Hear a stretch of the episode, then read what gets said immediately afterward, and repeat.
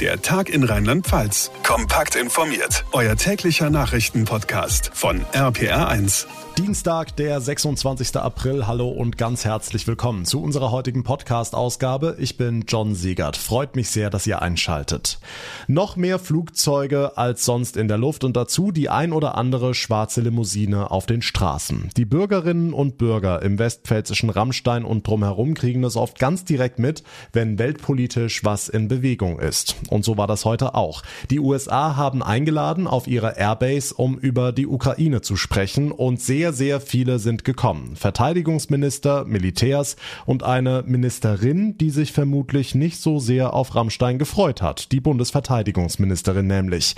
Olaf Holzbach aus unserer Nachrichtenredaktion. Wie ungemütlich wird es für Christine Lambrecht? Naja, sie hat ja bisschen was im Gepäck. Einmal die Zusagen der Bundesregierung, dass die Ukraine die Gepard-Panzer bekommt, immerhin endlich auch schwere Waffen. Zum anderen sollen ukrainische Soldaten bei uns an Artilleriesystemen ausgebildet werden. Vielleicht nimmt das ein bisschen den Druck von Deutschland, der sich auch zu dieser Konferenz aufgebaut hatte. And as we see this morning, nations of goodwill from around the world stand united in our resolve to support Ukraine in its fight against Russia's imperial aggression. US-Verteidigungsminister Lloyd Austin und die Nationen des guten Willens, wie er sagt, die der Ukraine helfen gegen die imperialistische Aggression, da wollen wir natürlich dazugehören. Und sollte es nicht auch schon um die Zeit nach dem Krieg gehen? Doch, ganz genau. Und zwar als klares Signal nach einem Krieg und nicht mit einer besiegten Ukraine. Nochmal der Pentagon-Chef. Ukraine clearly believes that it can win. And so does everyone here. Ukraine needs our help to win today, and they will still need our help when the war is over. Also, alle in Rammstein sind überzeugt, die Ukraine kann gewinnen. Das war zu Beginn des Krieges noch anders. Und sie braucht unsere Hilfe auch danach. Wie sowas aussehen kann mit einer sicheren, souveränen Ukraine, mit der auch Russland leben kann, das ist im Moment nur schwer vorstellbar. Der große Kriegsrat heute in Rammstein in der Westpfalz. Auf der Airbase geht's um die Ukraine und was sie an weiterer Hilfe aus dem Westen erwarten kann. Danke für die Infos, Olaf Holzbach.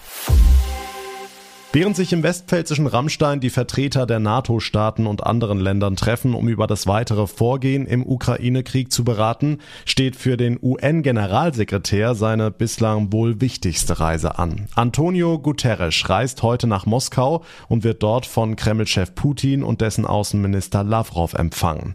Tina Eck ist unsere Reporterin in den USA. Tina, worum wird's bei diesem Treffen denn in erster Linie gehen? Guterres wird in erster Linie versuchen, Putin dazu zu bewegen, Korridore offen zu halten, äh, damit die Vereinten Nationen und andere Hilfsorganisationen humanitäre Hilfe leisten können und äh, Zivilisten Fluchtwege haben. Äh, Guterres will natürlich eine Waffenruhe erreichen. Es müssten Schritte zur Herstellung von Frieden ergriffen werden, hatte er gesagt. Aber wie weit er damit kommt, ist natürlich fraglich. Aber zumindest tut er was. Er muss es zumindest versuchen. Er kann nicht weiter tatenlos aus New York zugucken wie die Ukraine verbrennt. Hm, Guterres reist ja auch in die Ukraine weiter. Am Donnerstag wird er in Kiew erwartet. Nun hatte der ukrainische Präsident Zelensky den UN ja Versagen vorgeworfen. Wird es also eine heikle Mission für Guterres?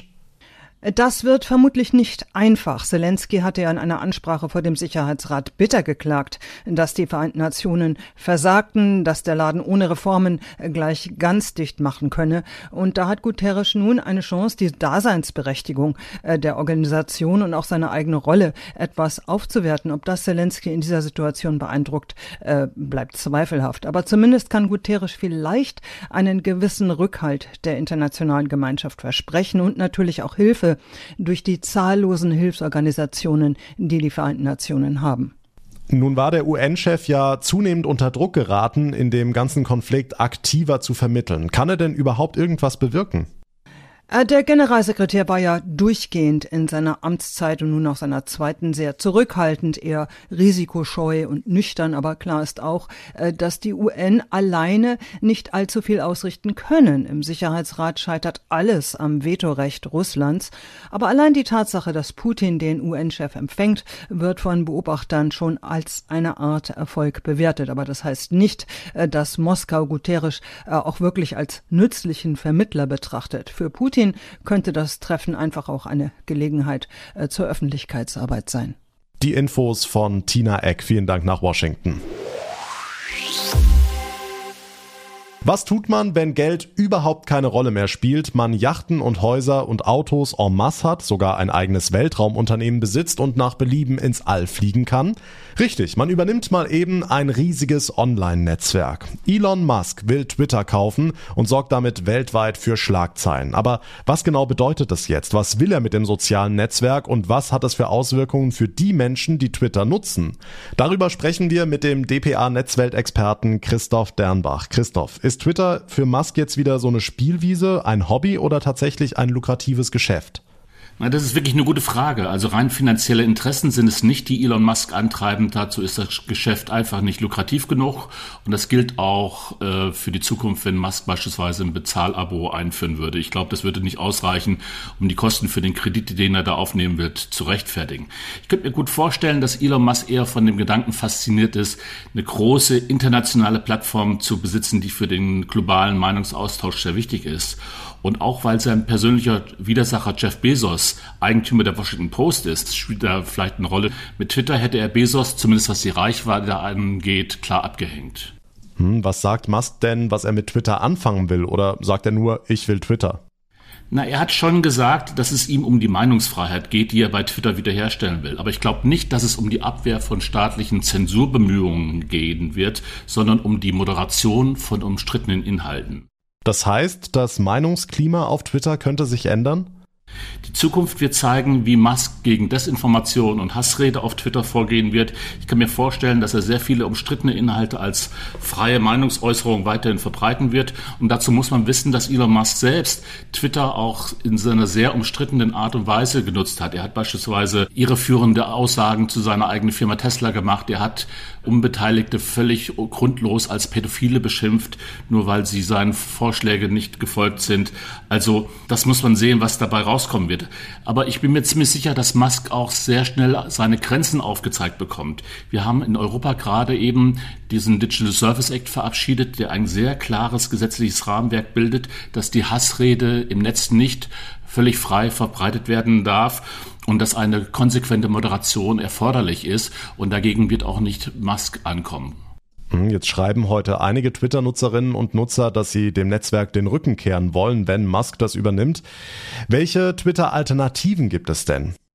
Also es gibt Alternativen, das ist die gute Botschaft. Dazu gehört auch äh, Mastodon, ein dezentrales Netzwerk, das übrigens in Deutschland entwickelt äh, wurde und das auf verteilten Servern äh, läuft und deswegen sehr resistent gegen irgendwelche Zensurbemühungen. Und es gibt auch in den USA etliche Alternativen, die kommen aber meistens so aus dem rechtspopulistischen Umfeld.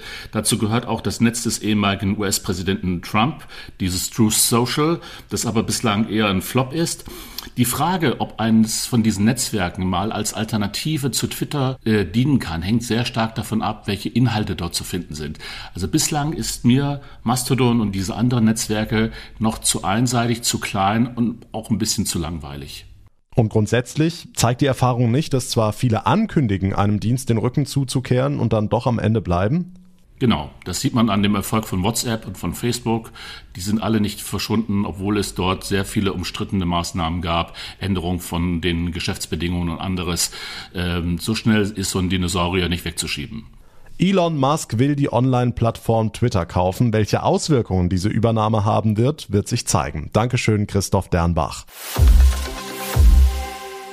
Ab und zu sollten wir es uns schon nochmal in Erinnerung rufen. Außer Krieg und Energiepreisen haben wir ja auch noch Corona. Die gute Nachricht, es wird weniger. Landesweite Inzidenz heute in Rheinland-Pfalz wieder unter 1000 und schwer krank wird auch kaum noch jemand. Also lockern wir mal wieder die Regeln. Diesmal geht's um die Quarantäne oder Isolierung, wie es korrekt für infizierte Menschen heißt.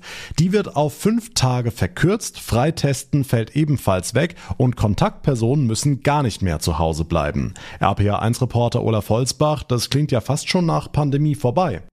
Ja, zumindest nach dem nächsten Schritt Richtung Normalität. Können wir uns leisten, sagt der Gesundheitsminister, die Lage in den Krankenhäusern ist stabil und die fünf Tage gelten auch nur, wenn der oder die Infizierte symptomfrei ist. Ich habe da großes Vertrauen, dass die allermeisten Menschen auch dann sehr vernünftig damit umgehen, dass wenn ihre Isolation beendet ist, dass man trotzdem sehr vernünftig mit der Situation umgeht. Wenn ich weiß, dass ich noch positiv bin, trage ich eben die FFP2-Maske, reduziere meine Kontakte oder bleibe noch freiwillig zu Hause. Minister Clemens Hoch und die berühmte Eigenverantwortung gilt ja auch bei normaler Grippe oder Erkältung.